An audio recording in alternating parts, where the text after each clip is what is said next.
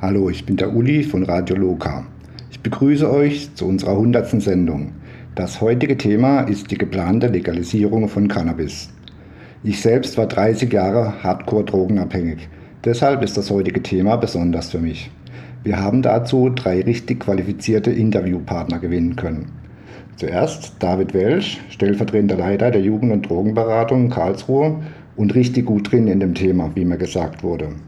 Zweitens den Jugendrichter Andreas Müller aus Bernau bei Berlin, sozusagen der Godfather aller Cannabis-Aktivisten in Deutschland und bekannt aus den Medien. Dieses Interview bekam ich beim Global Marihuana March in Freiburg.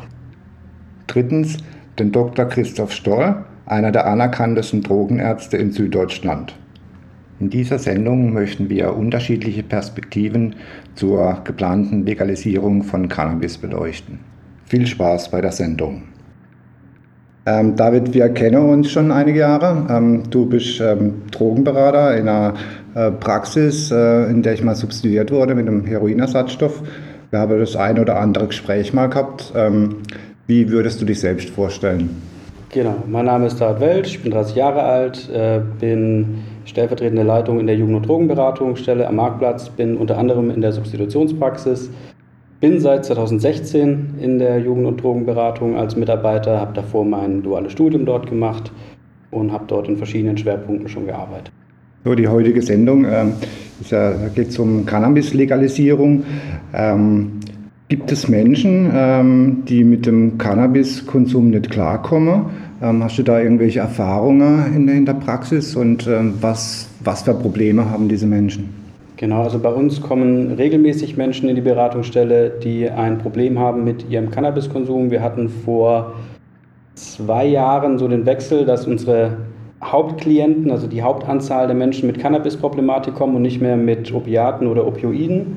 Äh, und die Problemlagen, mit denen die Menschen da kommen, sind sehr, sehr unterschiedlich. Manchmal haben sie einfach ein Problem damit aufzuhören, merken einfach, sie haben einen gewissen Entzug, Unruhe, Schwitzen, schlecht schlafen und kriegen den Konsum nicht ganz weg. Und dann ist es so, dass der Konsum unterschiedliche Lebensbereiche treffen kann. Das heißt, manche entwickeln auch psychische Probleme und merken einfach, äh, der Konsum hilft da manchmal ein bisschen, aber gleichzeitig wirft das Mühlenrad auch wieder an und die Probleme verschlimmern sich. Äh, dann kommen sie noch mit äh, sozialen Problemen, das heißt, es gibt Konflikte am Arbeitsplatz, in der Familie ähm, oder mit dem Partner oder auch natürlich mit juristischen Problemen, wenn jetzt jemand äh, aufgefallen ist und vielleicht die Auflage hat zu kommen oder erwischt wurde und Fragen hat, was kommt denn da auf mich zu, wie verhalte ich mich jetzt am besten. Siehst du Cannabis als Einstiegsdroge?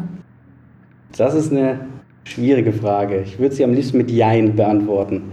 Es kann den äh, Einstieg fördern, einfach weil man sich da noch in der Illegalität bewegt und da einfach auch Kontakte entstehen bei der Beschaffung. Man lernt Leute kennen, über die man vielleicht auch andere Substanzen ähm, kennenlernt. Allerdings heißt es nicht, wenn man Cannabis konsumiert, kommt man auch zwangsläufig in Kontakt mit illegalen Drogen.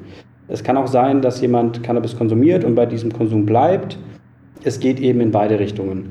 Und da ist ja auch immer ein bisschen entscheidend, wonach sucht der Mensch. Ne? Warum konsumiere ich diese Droge? Welche Wirkung hat die? Welche Wirkung möchte ich für mich?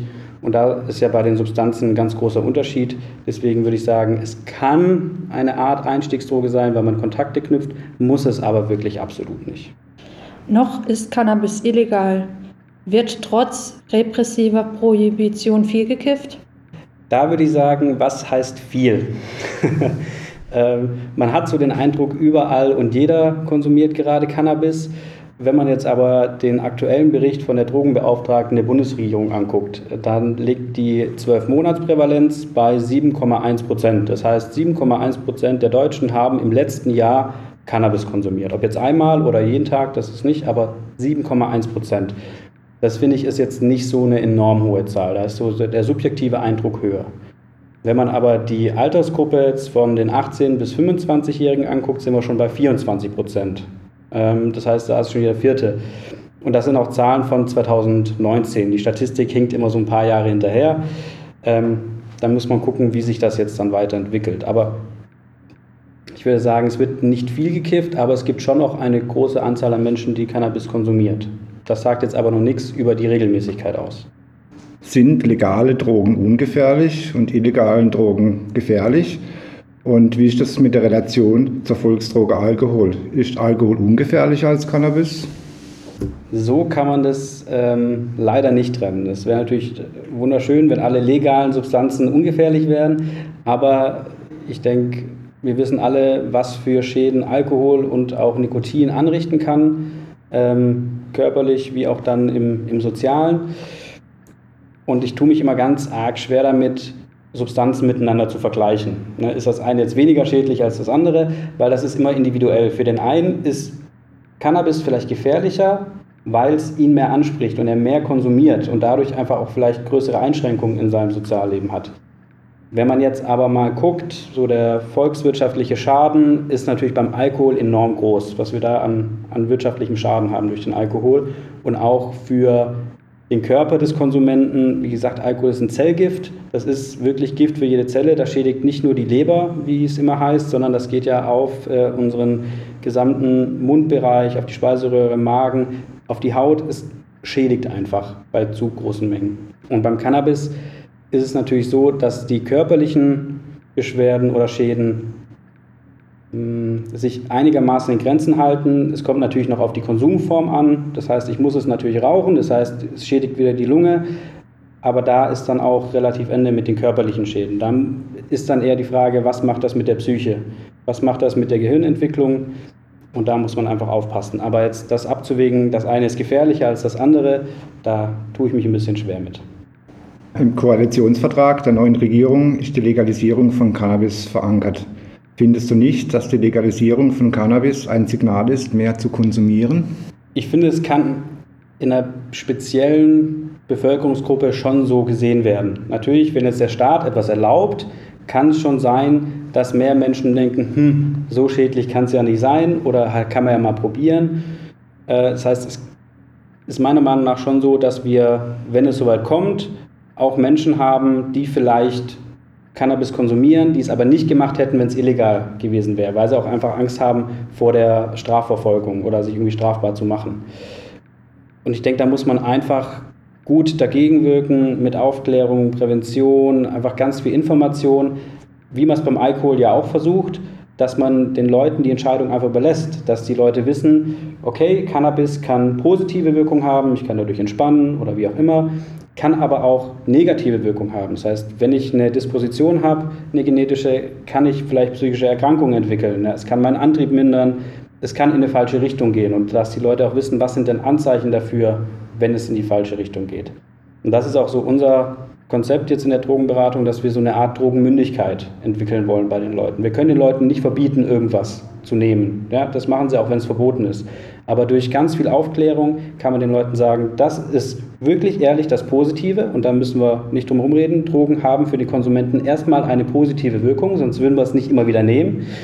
Aber es gibt auch bei jeder Droge langfristig gesehen negative Aspekte.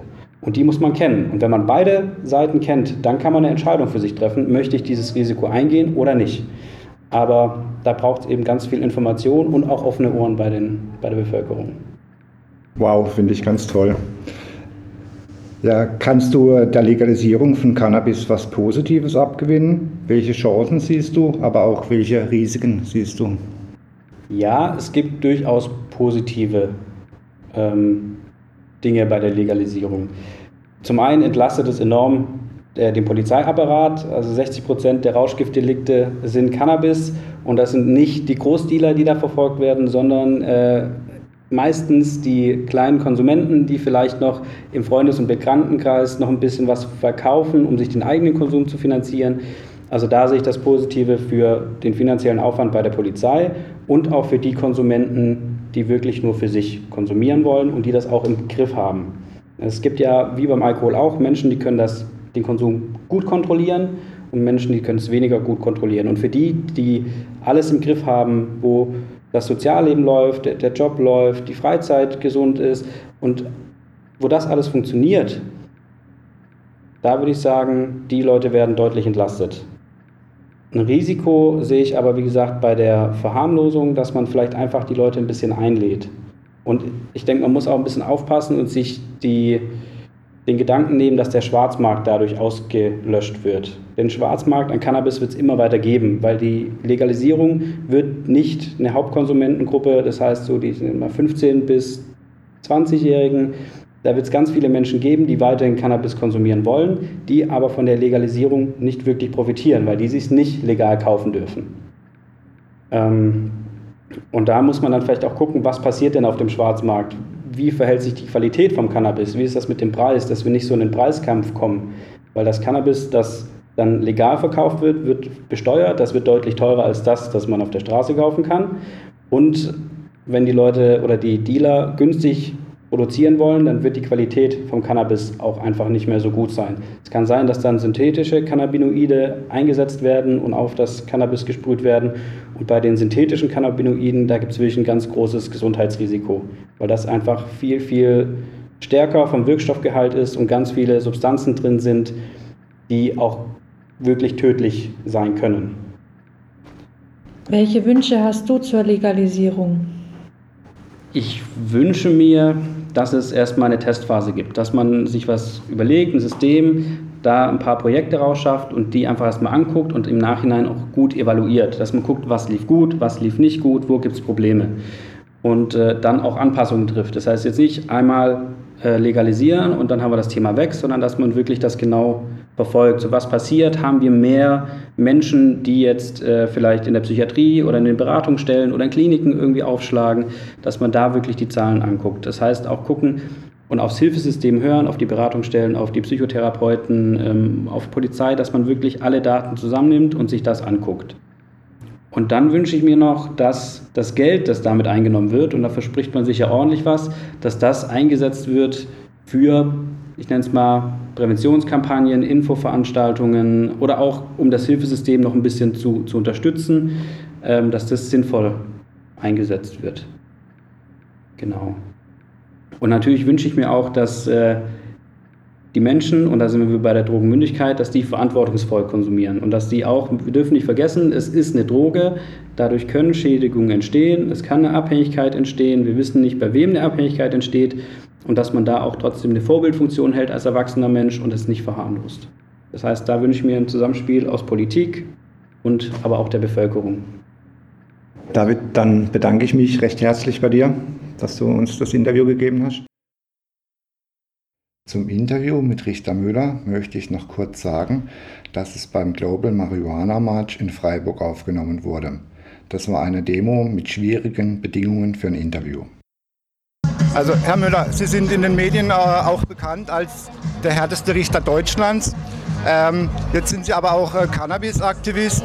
Ähm, da ist für mich die Frage, äh, sollte, man sollte denken, ähm, Sie sind eher ein liberaler Typ.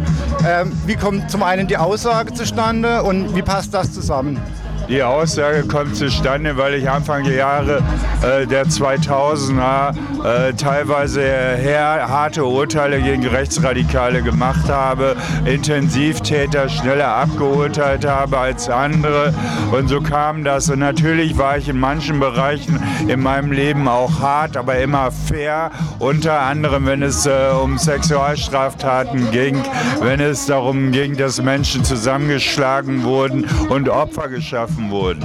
Nun ist es aber so, dass bei der Cannabis-Prohibition seitens des Staates Opfer geschaffen wurden. Und zwar unendlich viel seit 50 Jahren, nämlich Millionen, die entweder direkt in den Knast gegangen sind oder aber weil sie ihre Geldstrafen nicht bezahlen konnten.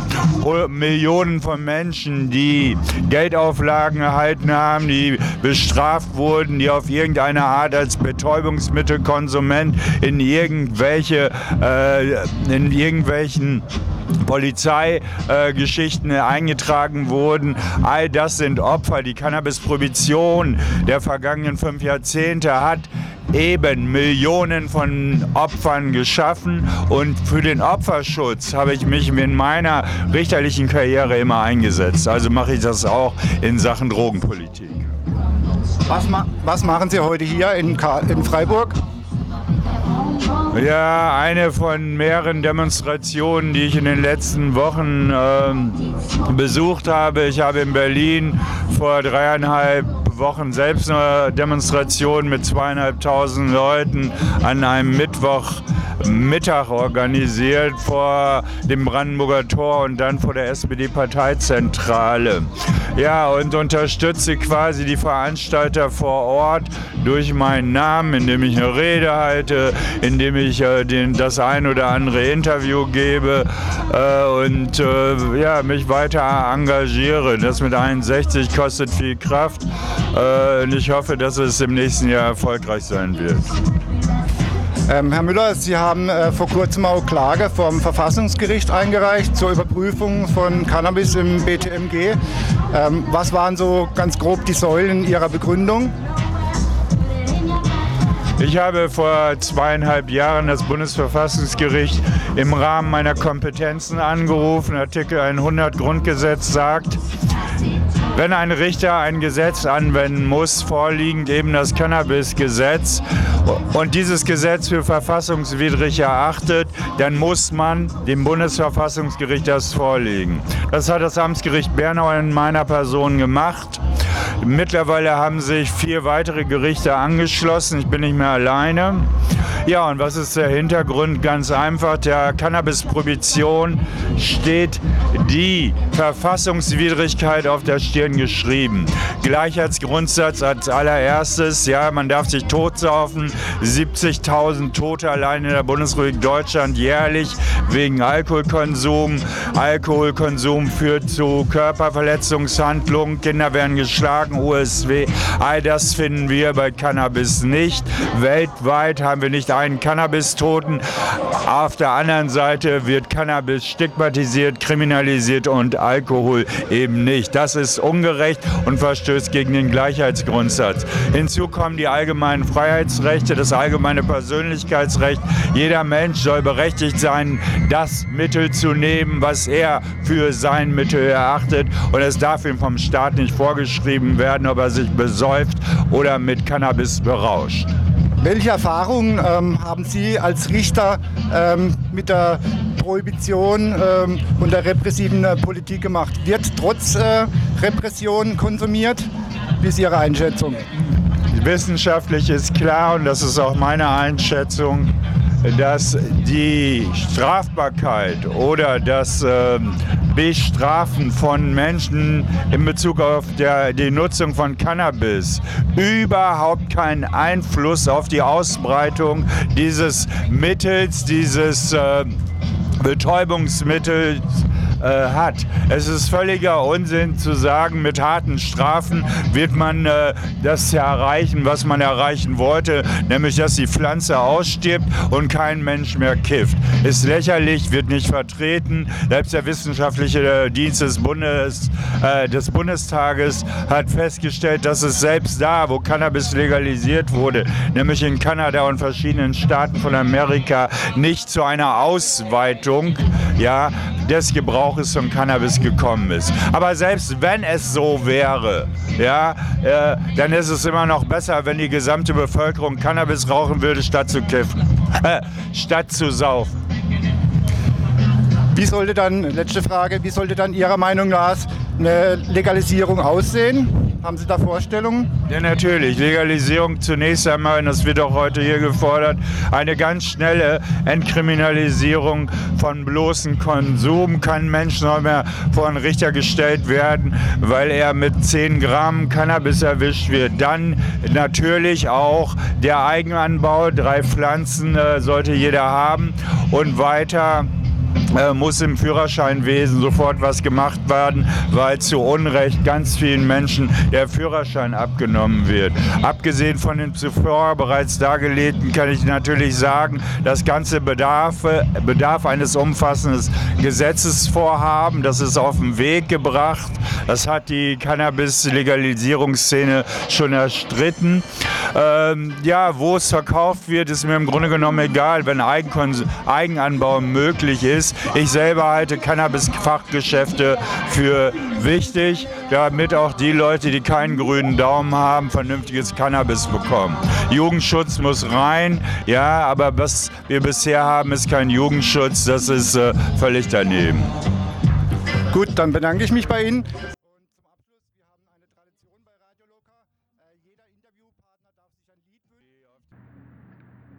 Herr Dr. Stoll, wir kennen uns recht gut. Ähm Sie sind Leiter der ABO-Suchtambulanz.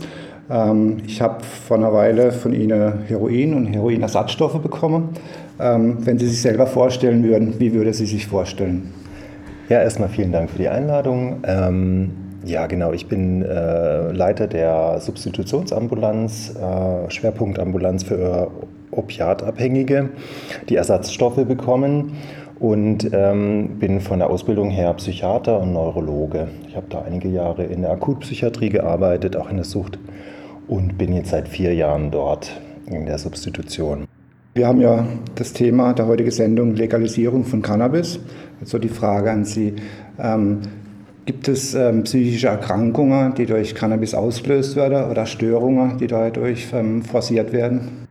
Also man muss erstmal sagen, dass natürlich sehr viele Menschen in ihrem Leben irgendwann mal Cannabis konsumieren und die nicht alle krank werden. Also von den Menschen, die Cannabis konsumieren, haben etwa 10 Prozent äh, einen auffälligen, also süchtigen Konsum. Der Rest ist äh, ungefährlich. Trotzdem gibt es ähm, natürlich Erkrankungen, die durch Cannabis hervorgerufen werden können. Also zum Beispiel, wenn man eine Neigung hat, eine Psychose zu entwickeln, zum Beispiel weil in der Familie jemand eine Psychose hat oder hat selber eine Vorgeschichte entsprechend, kann das Cannabis ähm, eine psychotische äh, Episode auslösen mit Verfolgungsideen oder Verlust der, des, der Realitätswahrnehmung. Und ähm, das sind natürlich dann richtig äh, schwierige Zustände, wo die Leute auch Angst haben, wo sie sich verfolgt fühlen, wo es ihnen wirklich nicht gut geht und die dann teilweise auch eine stationäre Behandlung notwendig machen. Sowas kann ausgelöst werden durch Cannabis. Und wenn man jetzt mal schaut, wie oft es vorkommt, dann muss man sagen, ähm, bei jemand, der ähm, täglich Cannabis konsumiert, ist das Risiko dreifach erhöht. Und wenn man wirklich große Dosierungen von Cannabis nimmt, ist es bis zu äh, sechsfach erhöht, dieses Risiko, solche psychotischen Schübe zu bekommen. Wenn man eine Neigung hat, eine Schizophrenie zu entwickeln, kann da auch diese Erkrankung ausgelöst werden. Und dann gibt es natürlich ähm, solche Dinge wie ein sogenanntes amotivationales Syndrom. Das heißt, dass man irgendwie, ne, ist, Cannabis ist ja toll zum Chillen und zum Entspannen.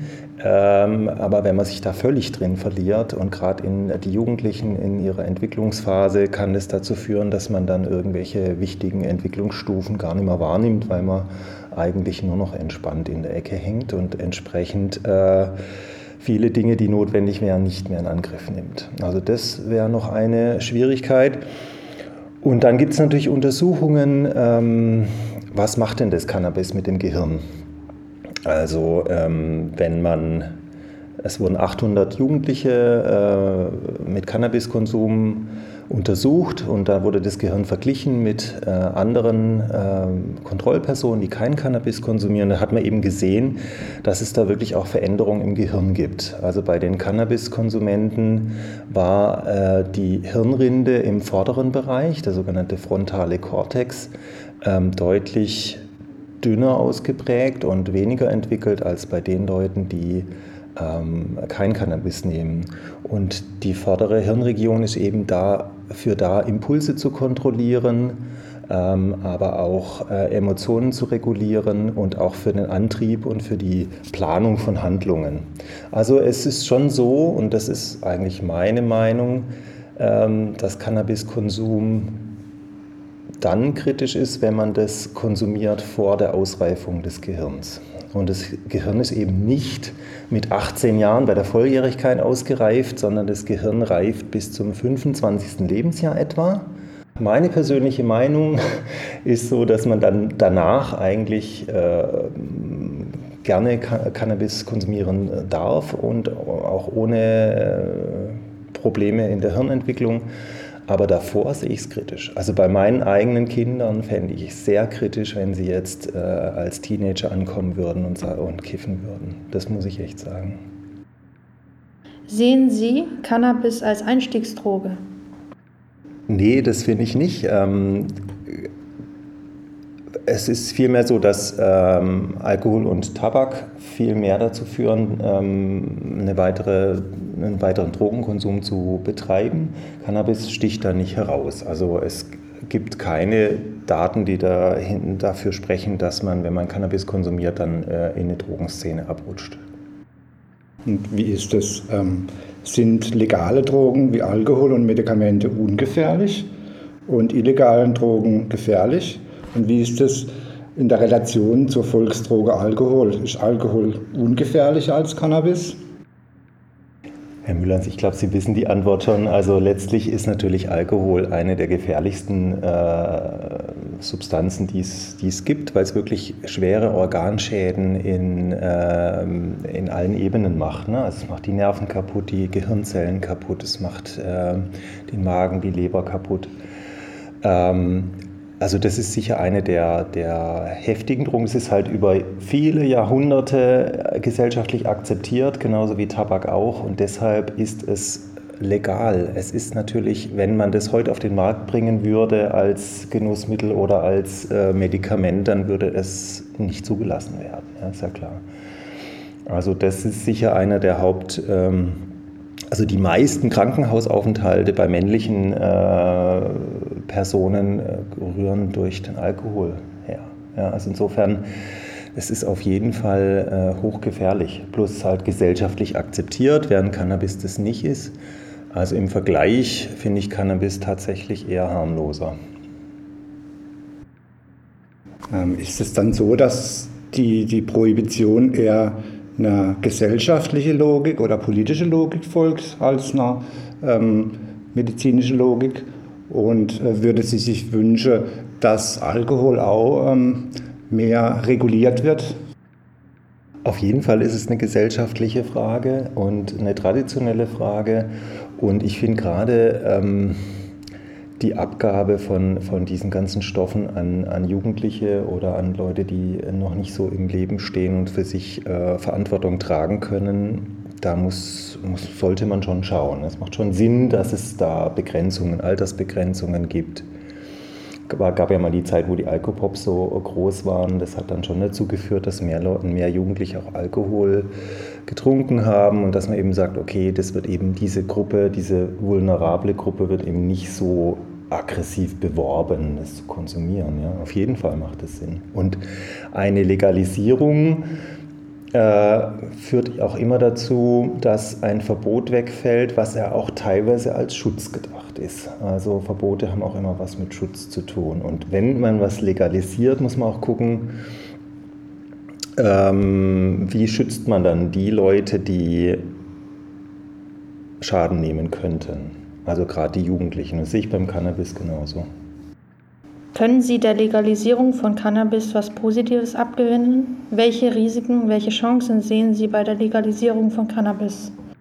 Also was auf jeden Fall ähm, positiv ist, ist, dass ähm, der Konsum von Cannabis entkriminalisiert wird. Ja, also das finde ich ja fand ich immer schlimm, wenn Leute äh, Gefängnisstrafen bekommen haben oder irgendwelche äh, Strafen, weil sie Cannabis konsumiert haben. Das finde ich völlig unangemessen. Ähm, also die Entkriminalisierung finde ich wichtig. Und zum anderen ist natürlich, wenn man ähm, Cannabis geordnet abgibt, gibt es auch die Möglichkeit, die Qualität zu kontrollieren. Das heißt, ähm, man weiß dann eben auch, ähm, was da abgegeben wird. Man muss aber auch sagen, äh, das medizinische Cannabis ist sehr hoch in der Qualität, das wissen viele nicht und ähm, entsprechend auch sehr stark in der Wirkung. Und je stärker der THC-Gehalt, desto äh, größer auch die Risiken bezüglich äh, Abhängigkeit, aber auch von Psychosen. Also da muss, das muss man einfach wissen. Die Qualität des Cannabis insgesamt in den letzten zehn Jahren hat sich auch bezüglich THC-Gehalt verdoppelt. Also das ist schon nicht das, was in den 70er Jahren geraucht wurde, was wir jetzt gerade haben, sondern deutlich stärker. Aber es kann viel besser überwacht werden.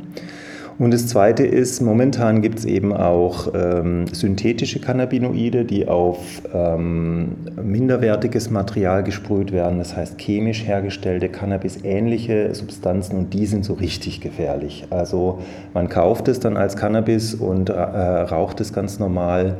merkt es auch als Profi nicht so wirklich äh, am Anfang und ähm, diese Stoffe, diese synthetischen Cannabinoide können eben sehr starke Angstzustände hervorrufen und auch ähm, eher Psychosen und Kreislaufprobleme ähm, machen. Also da hatte ich auch einige in der Praxis, die da Probleme hatten. Die wussten nicht, dass sie sowas konsumiert haben. Das war dann äh, untergemischt oder damit war dann das Cannabis gestreckt. Und das kann natürlich verhindert werden, wenn man das ganz offiziell und qualitativ überwacht abgibt.